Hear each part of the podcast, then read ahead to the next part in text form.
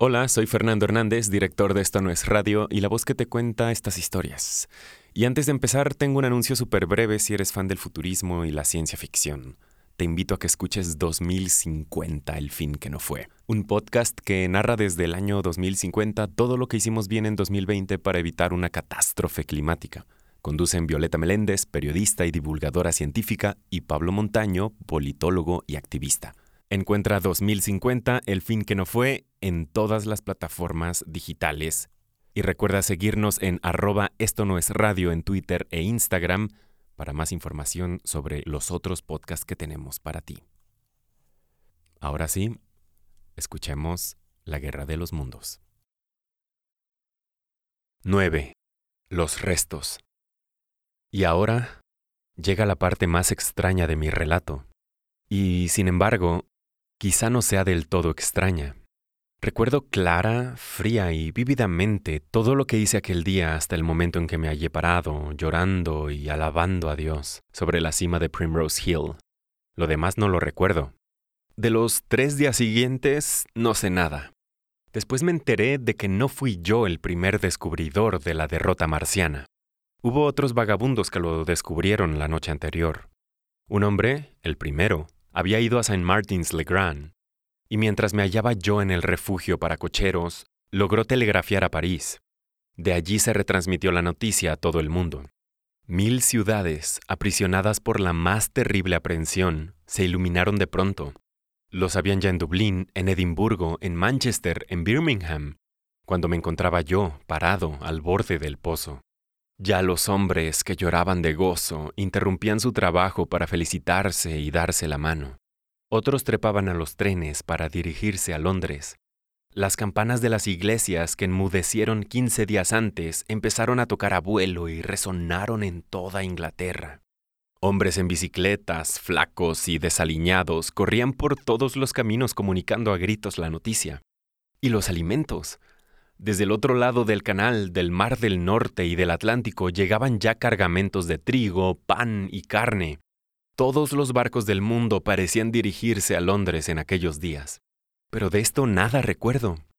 Yo vagué de mente por las calles. Me encontré, al fin, en la casa de ciertas personas bondadosas que me encontraron al tercer día andando sin rumbo, gritando y llorando por St. John's Wood. Después me dijeron que iba cantando una canción improvisada sobre el último hombre en la Tierra. Preocupadas como estaban por sus propios asuntos, esas personas a quienes tanto debo y cuyas bondades quisiera agradecer, pero que ignoro sus nombres, me tomaron a su cargo y me cuidaron. Al parecer, se enteraron de fragmentos de mi historia durante los días en que estuve delirante. Cuando se hubo recobrado mi mente, me dieron con gran suavidad la noticia del destino corrido por Leatherhead. Dos días después de quedar yo aprisionado en la casa derruida, un marciano destruyó aquella población por completo y exterminó a todos sus habitantes. Al parecer, la barrió por completo sin la menor provocación, como podría un muchacho aplastar un hormiguero solo por capricho. Era yo un hombre completamente abatido y fueron muy buenos conmigo. Con ellos estuve durante cuatro días después de recuperarme. Todo ese tiempo sentí un anhelo inmenso de ir a ver lo que quedaba de aquella vida tan feliz de mi pasado. Era un deseo desesperado de contemplar mi propia desdicha. Ellos me disuadieron e hicieron todo lo posible por convencerme de que no lo hiciera.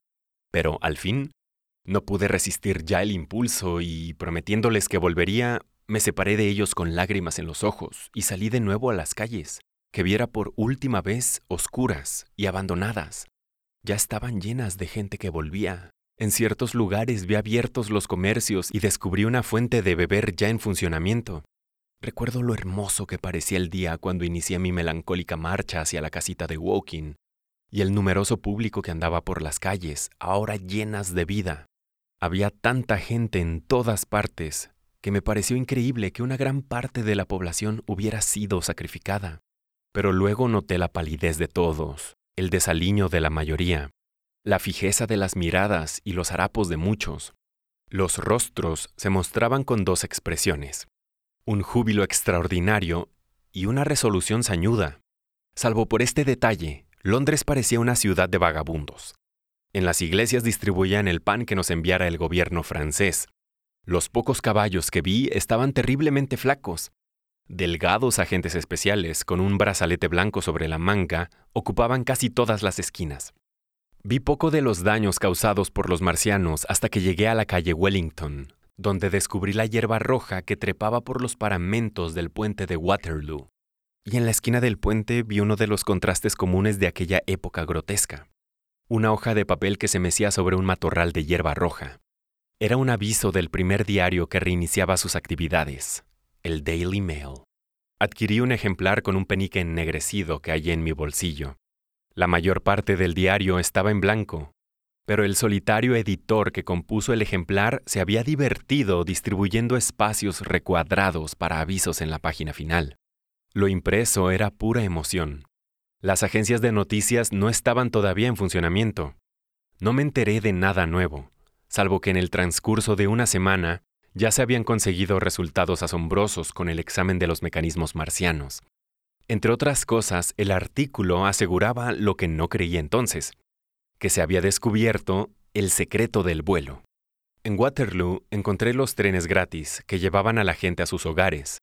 Había pocos viajeros en el tren, pues el primer contingente había pasado ya. Como no estaba de humor para conversar, me metí en un compartimento y me puse a mirar la devastación que se deslizaba por la ventanilla al paso del tren.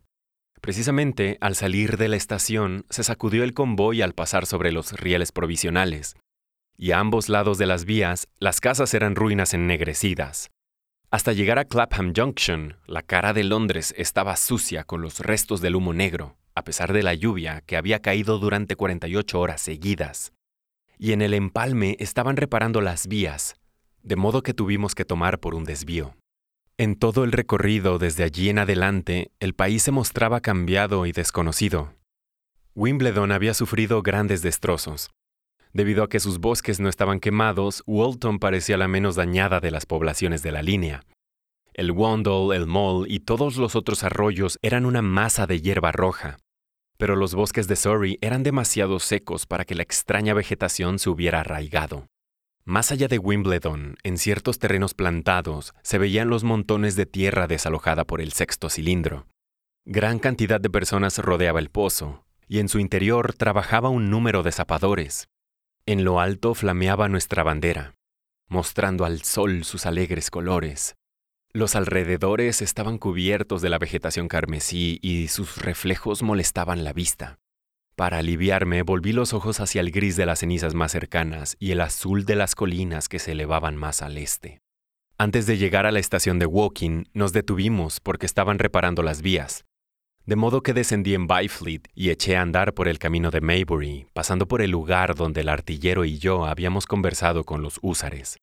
Después vi el sitio donde se me apareciera el marciano durante la tormenta. Movido por la curiosidad, salí del camino para buscar entre los rojos matorrales el cochecillo destrozado y el esqueleto del caballo. Durante largo rato estuve contemplando estos vestigios. Después regresé por el bosque de pinos, abriéndome paso por entre la hierba roja que en algunas partes me llegaba hasta el cuello. Supe que el dueño de la hostería había sido sepultado. Seguí luego y pasé por el College Arms, llegando así a mi aldea. Un hombre que se hallaba parado a la puerta de un chalet me saludó al pasar, llamándome por mi nombre.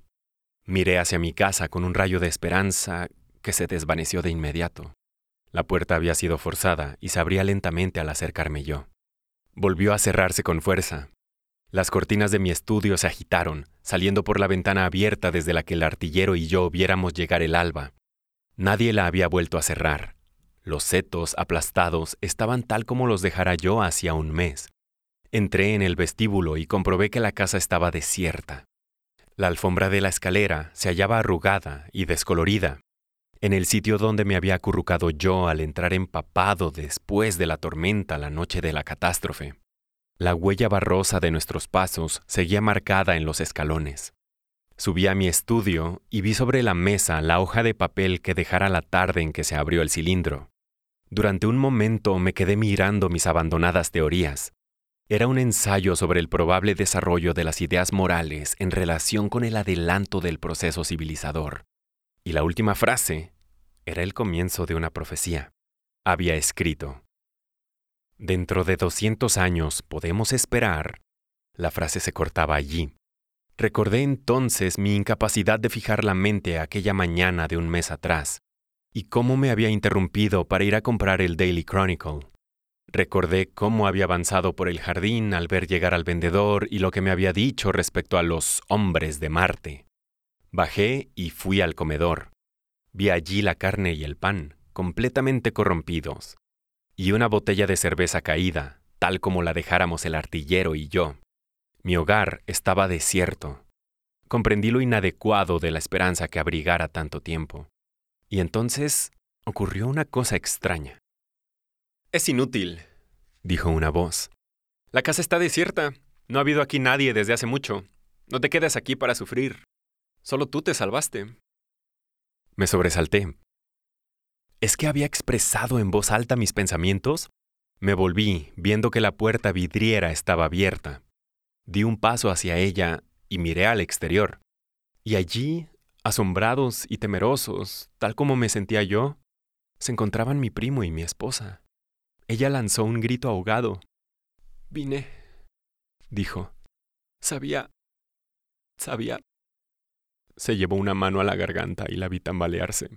De un salto estuve a su lado, tomándola en mis brazos.